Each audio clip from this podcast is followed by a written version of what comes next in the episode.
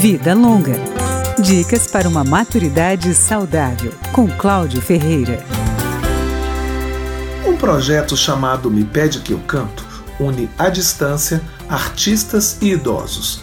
Cantores de várias partes do país gravam vídeos, atendendo a pedidos dos moradores de instituições de acolhimento de pessoas mais velhas.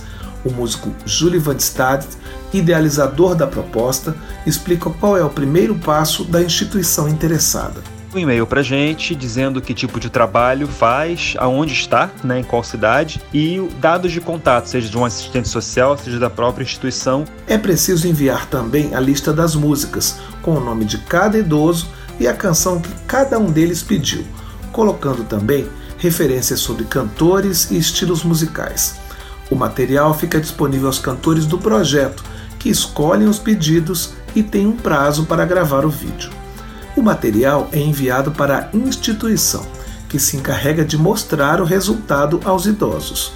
Júlio Van Stad sempre pede um retorno sobre como foi a receptividade dos vídeos.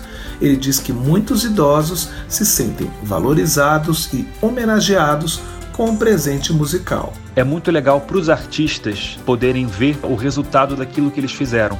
Então eu peço que as instituições gravem vídeos dos idosos assistindo, ou de repente tirem fotos, ou gravem áudios, de repente um agradecimento, que é um material que eu reenvio para os cantores. O organizador também pede permissão às instituições para publicar alguns desses vídeos com os idosos nas redes sociais. Para participar do projeto, basta entrar em contato pelo e-mail me pede que eu canto, assim tudo junto, arroba gmail.com. Repetindo, me pede que eu canto, arroba gmail.com. Vida Longa, com Cláudio Ferreira.